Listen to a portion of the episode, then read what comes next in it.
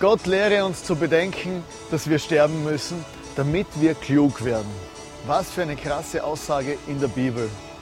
Der französische Chirurg und Nobelpreisträger Alexis Carrel hat mal gesagt, es ist nicht so wichtig, wie viele Jahre wir dem Leben geben, vielmehr ist wichtiger, wie viel Leben wir in unsere Jahre reinpacken.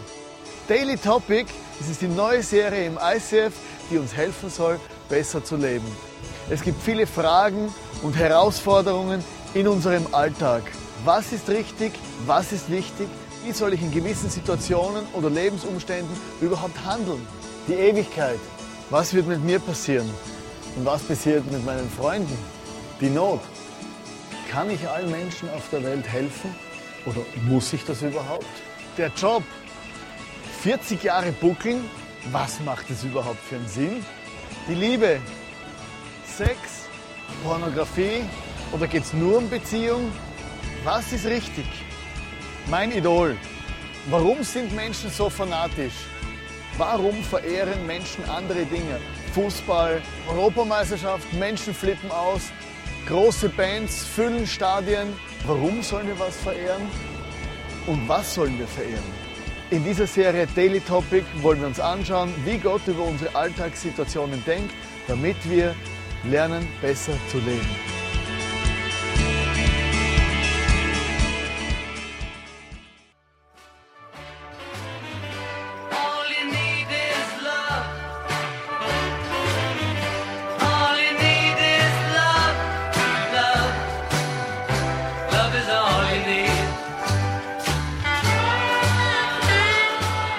All Need Is Love, was für ein geiler Song, 50 Jahre alt, aber die Liebe ist etwas, wo nicht nur 50 Jahre alt ist, sondern Liebe ist etwas, wo uns immer beschäftigt.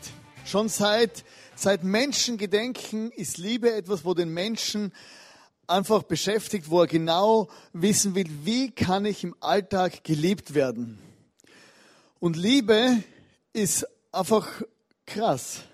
Weil Liebe ist etwas, wo, wo uns immer wieder neu herausfordert und wollen wirklich wissen, wie kann ich geliebt werden im Leben, wer meint es wirklich ernst mit mir und was sind es für Formen überhaupt. Und ich möchte euch einmal da was vorlesen aus der Bibel.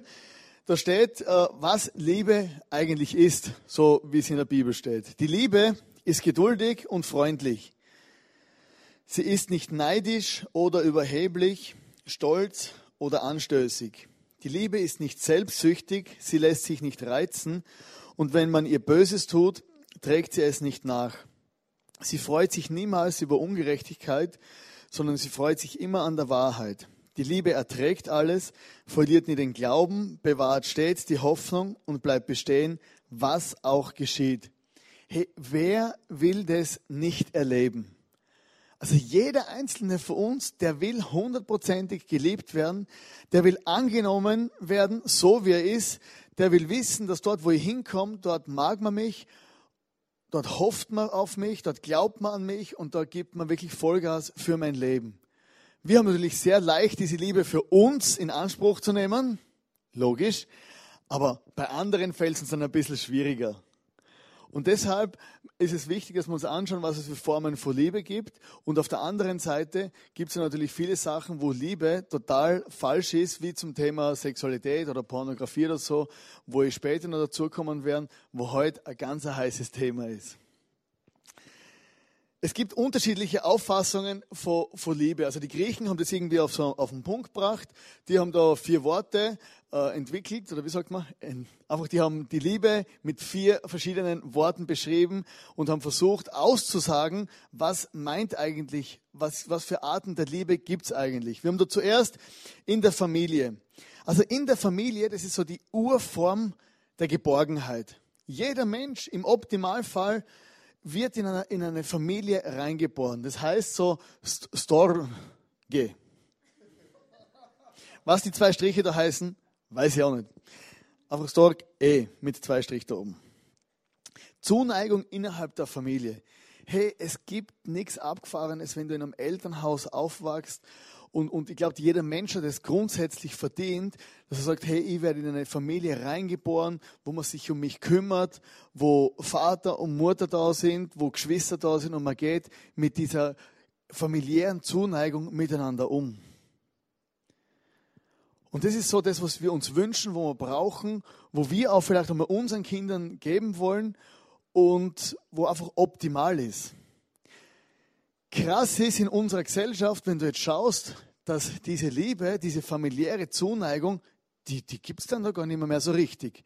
Es gibt einzelne Familien, da funktioniert es noch, aber es gibt viele Familien, da ist es einfach wie zerbrochen. Du musst jetzt nicht in die Großstadt gehen und, und, und sagen, ja, das sind die kaputten Familien, das sind Scheidungen und so weiter und uneheliche Kinder und was, was auch immer, sondern das ist bis hier in, in, in jeden, ins letzte Kuhdorf hier in Vorarlberg in der Schweiz oder überall auf der Welt findest du zerbrochene Familien. Ja, das ist schmerzhaft. Es gibt diese, diese Urform der Liebe, oder? Wo, ich, wo, wo Geborgenheit mir zusteht als Mensch und dann ist es zerbrochen. Und deshalb ist wichtig, und ich habe einen Traum davon, als Church, als ICF hier, ich kann nicht über alle Kirchen nachdenken oder über alle Menschen, aber mein Traum und mein Wunsch ist es hier, dass wir liebevolle Gemeinschaft hier erleben. Hey, wenn ich hereinkomme, das größte Kompliment für mich ist, wenn jemand sagt, hey, das ist Family. Ich wünsche mir für die und für mich, dass ich in meiner Small Group, in meiner in mein, hier in der Ministry oder wenn ich reinkomme, meine Freunde vom ICF, von dieser Kirche, dass wir Familie erleben können. Ich glaube, das ist der Auftrag von Kirchen, Familie auch zu leben. Man, man, man macht alles oft so geistlich, oder? Man, man, man, man vor lauter Kirchen und Zukunft und Himmel und, und was weiß ich, was alles noch passiert, vergisst man, dass wir auf dieser Welt noch leben. Und Daily Topic ist diese Serie, wo wir einfach sagen, hey, wir wollen jeden Tag besser leben und lernen besser miteinander umzugehen, füreinander da zu sein. Und Familie ist das, was ich mir wünsche. Weil jeder einzelne von euch kennt vielleicht oder viele kennen das, was es heißt in einer Familie, wo zerbrochen ist oder wo es nicht immer einfach gewesen ist, aufzuwachsen. Familie ist nämlich nie perfekt und wir können hier mithelfen. Und es fängt bei dir und bei mir an, dass wir sagen, hey, ich möchte Family sein für mein Umfeld.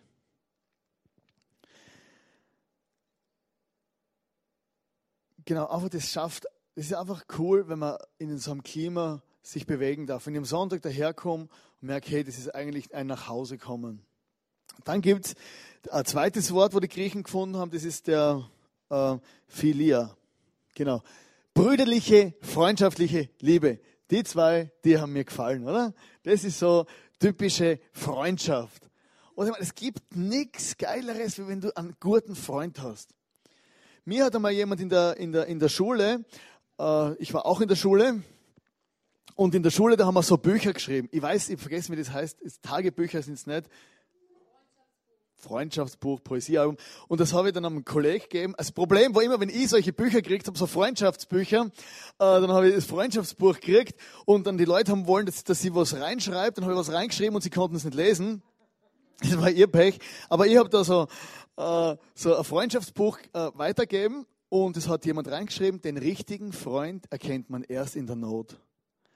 Hey, und der Satz, der hat mich bis heute beschäftigt, weil ich kenne viele Leute, ich bin, äh, ich bin jetzt knapp 40 Jahre alt und mein Leben, wenn ich so durchschaue, das war zum Teil wie am Bahnhof. Einfach so viele Leute kennengelernt und dies und das und jenes und manche Leute, die haben mir ewige Treue geschworen und Zeug und Sachen und wenn es dann wirklich einmal eng worden ist und, und, und schwierig worden ist oder, oder wenn ich in der Not war, dann hast du plötzlich ganz wenig Freunde. Deshalb, hey, ein guter Freund, wo, die, wo, wo dieses Wort aussagt, diese Philia, Phileo und genau, das Wort, wo dann wirklich sagt, hey, diese Liebe unter Freunden, diese brüderliche, äh, schwesterliche, einfach, das, das ist einfach genial. Und es gibt nichts Besseres wie ein Freund, der egal wo du bist, wenn du dich jederzeit melden kannst. Unser Problem ist oft, dass wir sagen, ja, äh, ich habe keine Freunde. Oder dann stehst du auf und sagst, ja, scheiße und so, keine Freunde, keiner mag mich, niemand ruft, sich, ruft mich an, keine Sau kümmert, mich, kümmert sich um mich. Ja. Und die Frage kannst du eigentlich, also du musst einfach dir die Frage stellen, hey, was bin eigentlich ich für ein Freund?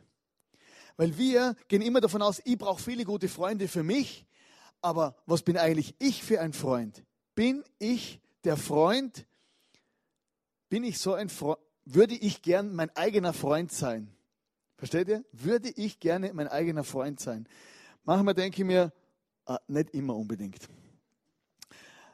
Aber grundsätzlich denke ich, hey, wenn ich mein Wort gebe und wenn ich sage, du bist mein Freund und wenn Menschen mir anrufen oder irgendwas brauchen, ich werde immer da sein und nie jemanden die Türe verschließen, weil ich will das auch nicht, dass das andere mit mir machen. Also wenn es um Freundschaft geht, diese Liebe ausleben, musst du immer von dir ausgehen und fragen, hey, was kann ich für ein Freund sein? Was kann ich in der Schule für ein Kolleg sein? Wie kann ich für andere Menschen hier sein? Das ist die zweite Form dieser Liebe. Die dritte ist die Agape, die göttliche Liebe. Die Agape-Liebe hat eigentlich nichts mit Gefühlen zu tun. Diese Liebe, wo Gott zu uns Menschen hat, wo er einfach seine Hand ausgestreckt hat zu uns und gesagt hat, hey, ich nehme dich so an, wie du bist, egal was du machst, woher du kommst, wie oft du auf die Schnauze fliegst, ob du jetzt in einer guten oder schlechten Familie groß bist, klein und dick oder egal was. Mit Brille, ohne Brille, Kontaktlinsen, ohne Kontaktlinsen oder viel Geld, wenig Geld, einfach alles. Ob du schön oder unvorteilhaft. Ja, geschminkt, meine ich. Oder? Gott liebt uns so, wie wir sind. Und es ist diese Agape, diese bedingungslose Liebe, wo einfach immer wieder die Hand ausstreckt. Und das ist genau dieser Jesus, äh, da sehen wir das wieder einfach in der Vollendung. Dass Jesus hat diese Liebe auf dieser Welt ausgelebt. Und ich finde es krass, Jesus hat ja so zwölf Jünger gehabt, ich meine, das, das, das wisst ihr, oder? Das sind so zwölf junge Menschen waren das, denen, die sind ihm nachgefolgt, das waren seine Jünger. Und denen, in diese Menschen hat er sich drei Jahre lang investiert. So die ganz wichtige Menschen für ihn. Und er hat sie geliebt, er hat seine Talente reingegeben, er hat ihnen gezeigt, wie Gott ist und, und, und, und. Wo für mich die Liebe Gottes sichtbar wird, diese Agape-Liebe ist, wenn ich nachdenke, was das für Leute waren, mit denen er sich umgeben hat. Einer hat ihn verraten, der andere hat ihn verleugnet und am Schluss sind alle weggerannt, als er in der großen Not war. Und Jesus wusste das ganz genau. Hier kriege ich Gänsehaut, wenn ich darüber rede, weil ich denke, der Jesus war einfach krass. Er hat diese göttliche Liebe hundertprozentig ausgelebt. Am Abend vor, am Abend, bevor er verraten worden ist, ist er mit dem Judas, der ihn am nächsten Tag ans Kreuz gebracht hat, ist er mit ihm am Tisch gesessen und hat hat mit ihm das Abendmahl gefeiert. Mit einem Petrus, der ihn verleugnet hat am nächsten Tag und gesagt hat, den kenne ich gar nicht, den Jesus, ist er mit ihm am Tisch gesessen und er hat es gewusst und hat gesagt, hey, ich gehe, ich nehme dich hundertprozentig so an, wie du bist. Alle haben ihm die Treue geschworen und am Schluss sind alle weggerannt. Also wenn ich mit dem Judas am Tisch geguckt wäre und ich hätte gewusst, dass der am nächsten Tag mich ans Kreuz bringt, gell? wow, oder ich hätte ihm nicht in die Augen schauen können. Gell? Ich hätte ihn gewürgt wie ein Truthahn. Und du Sau, du und, und ja, du wirst mich verraten und da große Sprüche. Aber hey, Jesus hat ihn einfach geliebt. Hundertprozentig. Das musst du dir mal vorstellen. Das ist diese Agape-Liebe, diese göttliche, kompromisslose Liebe, wo nicht auf Gefühlen aufgebaut ist. Hat nichts mit Gefühlen zu tun, es löst vielleicht Gefühle aus, aber das ist einfach eine Entscheidung Gottes für uns Menschen. Genau. Dann haben wir, jetzt kommt ein bisschen ein längerer Punkt, die Ehe. Und zwar, äh, da gibt es die Eros, gibt es, genau. Eros ist die körperliche Liebe in der Ehe. Das ist so die Liebe, wo Menschen, wo verheiratet sind, ausleben können, Vollgas. Und da muss ich wieder sagen, hey, das ist einfach krass. Aber wenn ich da denke, hey, Gott ist der Erfinder von Sexualität. Gott hat wirklich sich was sehr kreativ, er hat alles reinputtert in Sexualität und hat gesagt, hey, das ist gut. Sex ist gut.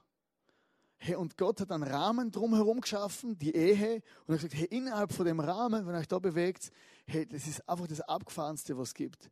Oder diese perfekte äh, äh, Form der Liebe, wo Menschen miteinander zusammenkommen, wenn sie verheiratet sind. Und uns einfach eine geniale Idee Gottes. Etwas Gutes hat Gott geschaffen. Und jetzt, wenn ich aber so durch unsere Gesellschaft schaue, wenn ich mit Menschen rede, dann entdecke ich immer, dass viele Menschen sehr viele Wunden und Verletzungen in ihrem Herzen haben aufgrund von falsch ausgelebter Sexualität. Hey, wenn du mit Menschen redest, du merkst oft, hey, da stimmt irgendwas nicht. Ich glaube, dass diese Eros ist eine der meist pervertierten Formen der Liebe in unserer Gesellschaft. Alles dreht sich irgendwie um Sex. Ich meine, du kannst dir heute eine Joghurt-Werbung anschauen, ganz normale Joghurt-Werbung, und hast das Gefühl, du schaust ein Softporno. Oder? Geschweige denn von Autowerbung oder Motorräder oder was weiß ich alles. Gell? Also, man verkauft diese Form der Liebe. Man reduziert den Mensch auf ein Stück Fleisch. Man reduziert den Mensch auf ein Stück Fleisch, wo nur mehr ein Lustobjekt ist. Diese Form der Liebe wurde einfach reduziert. Gott hat was Gutes geschaffen und der Mensch hat es pervertiert. Diese, diese Liebe, wo Gott so perfekt geschaffen hat, ist etwas, wo wir einfach kaputt gemacht haben. Hey, du siehst Menschen, die, die durch häufigen Partnerwechsel kaputt sind innerlich. Zerbrochene Beziehungen zerstören Herzen. Du siehst junge Mädchen, die sich vielleicht denken, da kommt der Prinz, oder? Dann denken sie, hey, dem schenke ich alles, mein, mein Herz, meine Sexualität und alles und haben eine riesige, haben, haben einfach einen großen Traum und auf einmal wird der Prinz zum Frosch, gell? oder? Oder zum Arschloch. Und, und verletzt Menschen. Und dann ist ein Traum zerplatzt aufgrund von dieser pervertierten Form der Sexualität. Und Krankheiten, unglaubliches Schamgefühl. Menschen, die das, die das falsch ausleben, hey, die leiden unter am Schamgefühl, die merken innerlich, sind sie verletzt. Und, und es passiert was mit dem Menschen. Das ist eine so eine extreme Power. Und es gibt so zwei Extreme. Sexualität, Sex ist nur zur Fortpflanzung. Oder? Also man darf nur Sex haben, wenn man Kinder macht. Gell? Also wenn Leute sechs Kinder haben, dann haben sie Glück gehabt. Gell? Dann hat sechs mal Sex gegeben. Gell? Also Einzelkinder wissen dann, wie oft sie ihre Eltern dann Sex gehabt haben. Gell? Und das ist eine Extrem, oder? Und das andere Extrem ist hey, Sex wie bei Tieren, oder? Oder es gibt Menschen, oder die sind wie mein Hund, wo ich früher gehabt habe. Gell? Den Hund bei uns zu Hause, kaum ist eine Hündin vorbeigelaufen, gell? oder? Blind hinterher, gell? oder? Total das Hirn in der Hose. Oder? Und, und so, so sind viele Leute auch. Also Männer und Frauen, gell, die haben nur ferngesteuert. Gell? Wie die Viecher. Und das sind zwei Extreme, die sind nicht gut. Ich glaube, es braucht eine Ausgeglichenheit in dem und man muss die Idee Gottes dahinter auch sehen. Eines der größten gesellschaftlichen Probleme, wo jetzt nicht irgendwie auf total übertrieben jetzt, aber eines der größten gesellschaftlichen Probleme, was sich daraus entwickelt hat die letzten Jahrzehnte, ist Pornografie. Pornografie läuft versteckt, im Geheim, irgendwo, ganz heimlich und zerstört den Menschen von innen heraus, sukzessive. Also ich sage das wirklich jetzt voller Respekt hier und möchte auch niemand anklagen, sondern einfach einige Fakten aufklären, oder zeigen, die uns helfen sollten, nachzudenken über das, was wir so im Alltag leben und erleben. Weil jeder von euch hat ja einen Computer zu Hause und weiß, wie leicht er zu Pornografie Zugang hat. Egal ob Mann oder Frau. Pornografiesucht ist eine der schlimmsten Abhängigkeiten, die es überhaupt gibt. Es ist eine nicht substanzorientierte Sucht und in unserem Kopf, wenn wir Pornografie oder wenn der Mensch Pornografie konsumiert, dann löst es Endorphine aus. Endorphine, ich glaube, das sind die richtigen, ja. Einfach irgendwelche Ine.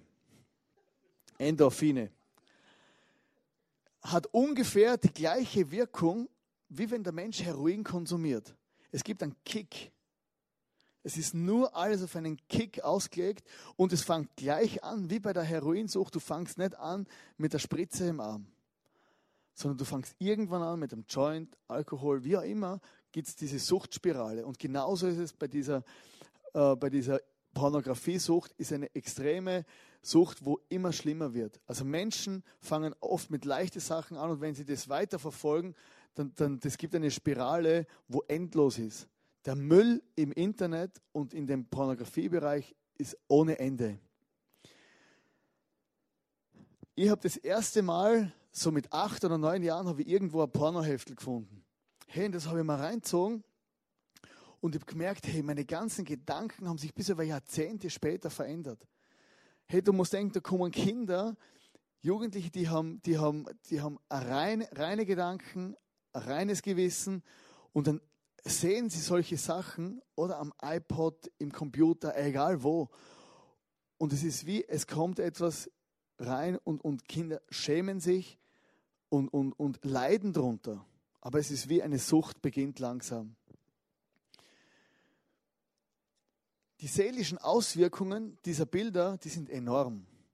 Wenn du als Single oder als Alleinstehender oder als Teenager oder als, als junger Mensch, ob Frau oder Mann, diese Bilder konsumiert und so Sachen siehst, das zerstört deine Seele und dein Bild von Mann und Frau über Jahre hinweg. Das sind Dinge, die sind wie in der Festplatte eingebrennt, du bringst es einfach weg. Und es gibt wie seelische Krankheiten. Und man unterschätzt es, was es da für enorme, für, für enorme Auswirkungen hat. Und jetzt denkst du vielleicht, ah, ich bin ja hier in der Kirche. Also in einer Kirche gibt es das doch nicht. Oder ich muss dir leider ein paar Sachen sagen, wo tatsächlich stimmen, dass auch innerhalb von Kirchen, innerhalb von Menschen immer wieder diese Probleme haben. Zum Beispiel gibt es eine Studie, 35 Prozent aller amerikanischen protestantischen Pastoren schauen sich regelmäßig Pornos an. Das muss man mal vorstellen. Hey. Das sind Menschen, wo gefangen sind, wo vielleicht irgendwie ein Amt ausführen, aber das geht bis in die Kirche rein. Eine Umfrage unter 600 Pastoren 2007. In den letzten 30 Jahren hatten ca. 30 Prozent von ihnen Pornomaterial konsumiert. Ein IT-Mitarbeiter einer evangelischen, evangelikalen Bibelschule hat herausgefunden, dass 20 von 60 Theologiestudenten regelmäßig Pornografie konsumieren. Ein Drittel aller Studenten und zwei Drittel aller männlichen Studenten. Und das hat man, das sind nicht nur einzelne Studien, sondern man kann das durchschauen auf verschiedene Studien,